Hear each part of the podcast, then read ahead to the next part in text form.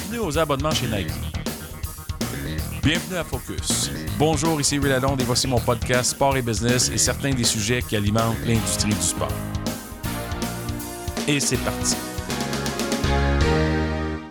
Aujourd'hui, je vais vous parler de quelque chose d'assez particulier. Le Nike Adventure Club. Imaginez, là, vous abonner pour recevoir vos vêtements, vos produits personnels et dans ce cas-ci, vos chaussures de Nike dans un, modèle où tu reçois une paire de souliers euh, à, la fréquence que tu veux, au prix que tu vas choisir selon le programme, dans une boîte personnalisée qui est livrée à la maison. Et tu pars en aventure littéralement. Alors, un, tu choisis ton plan c'est-à-dire la fréquence, puis le nombre de paires que tu veux au cours d'une année. Ensuite, tu choisis tes souliers. Il y en a une centaine de disponibles. C'est des Nike ou des Converse, c'est la même compagnie. Et les jeunes choisissent leurs souliers. Il faut se rappeler que c'est pour des jeunes de 2 à 10 ans. Ensuite de ça, tu reçois ta boîte personnalisée qui est livrée à la maison. Et après ça, c'est parti. Tu peux partir courir, sauter, jouer et l'aventure commence. Puis évidemment, il y a une façon de récupérer les vieux souliers parce que Nike peut t'envoyer un sac où tu peux renvoyer tes souliers pour recycler. Je me souviens euh, d'un partenariat qu'on avait eu avec la NBA et Nike en Europe. Et ce programme-là s'appelait Grind Shoe, c'est-à-dire euh, vraiment là, mettre des souliers dans un engrenage là, pour les détruire et recycler. C'est devenu Reuse Shoe. Euh, et Nike avait eu une excellente initiative de bâtir des terrains de basketball composés à 100% des produits euh, de vieux souliers. Puis il y avait des boîtes partout dans les villes. Je me souviens en particulier d'un programme à Barcelone. Puis c'était des terrains qui étaient super cool à regarder parce qu'il y avait des designs graphiques urbains euh, style un peu euh, graffiti, pardon, qui faisait en sorte que ça s'apprêtait très bien aux communautés locales qui avaient besoin d'infrastructures sportives. Puis Nike servait des vieux souliers, puis les gens pouvaient aller déposer leurs vieux souliers qui étaient détruits puis déchirés avec des trous dedans. Puis cette espèce de processus faisait en sorte qu'on recyclait le matériel. Nike a toujours fait des choses de cette façon-là. C'est sûr qu'il y a un avantage pour Nike, parce que eux, ce qu'ils recherchent, c'est la loyauté. Ce qu'ils recherchent, c'est l'engagement. Ils veulent pas que tu ailles chercher des, des euh, Reebok ou des Adidas ou des Under Armour ailleurs. Ils veulent que tu restes fidèle, loyal avec Nike. De toute façon, aujourd'hui, les chaussures pour les jeunes, ça coûte très cher. C'est la rentrée scolaire dans quelques jours.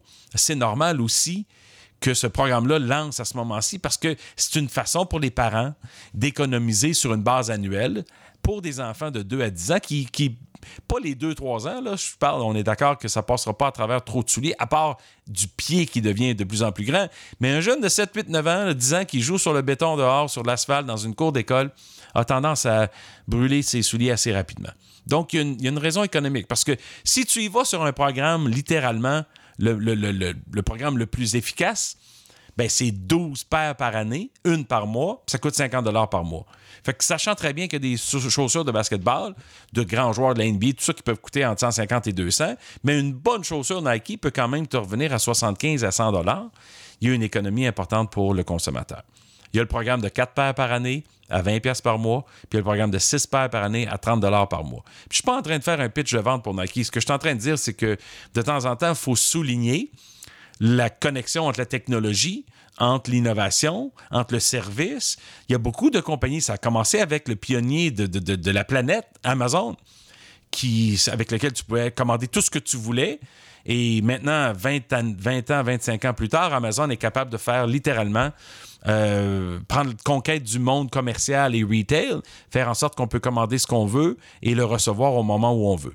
Et il y a d'autres qui ont suivi. Walmart est là-dedans aussi. Même au Québec, Métro peut livrer tes aliments à partir d'une commande en ligne et t'assurer que le lendemain, tu puisses recevoir ce que tu aurais voulu. Ça t'évite des voyages, du temps, de l'énergie et de l'argent.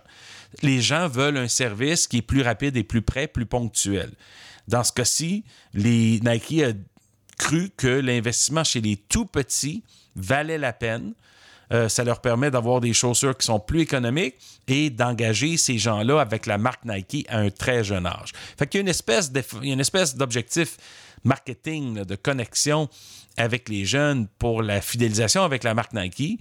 Et si on est satisfait du programme, bon, on peut changer le programme à tout moment. On peut downgrader, upgrader selon le besoin, c'est-à-dire qu'on on en veut plus, on en veut moins. On peut mettre en pause. Et comme j'ai dit, on peut renvoyer nos vieilles chaussures dans un programme de recyclage qui permet aussi d'avoir un, petit sens pour l'environnement. Et ça, c'est important de nos jours en 2019. Alors, bravo à Nike pour l'effort. Euh, je vous invite à aller fouiller de votre côté pour voir qu'est-ce qui vous conviendrait le plus au niveau des styles, au niveau de l'abonnement puis du membership. Mais moi, je pense que l'initiative en vaut la peine et c'est certainement ce que je pense que de plus en plus d'entreprises vont faire aujourd'hui dans toute la consommation sportive. Merci d'être au rendez-vous, de me suivre sur Twitter at RealRealAlone, de partager aussi le podcast qui est disponible sur iTunes, SoundCloud ou YouTube. Encore une fois, merci beaucoup de votre attention. Ici Lalonde, à très bientôt.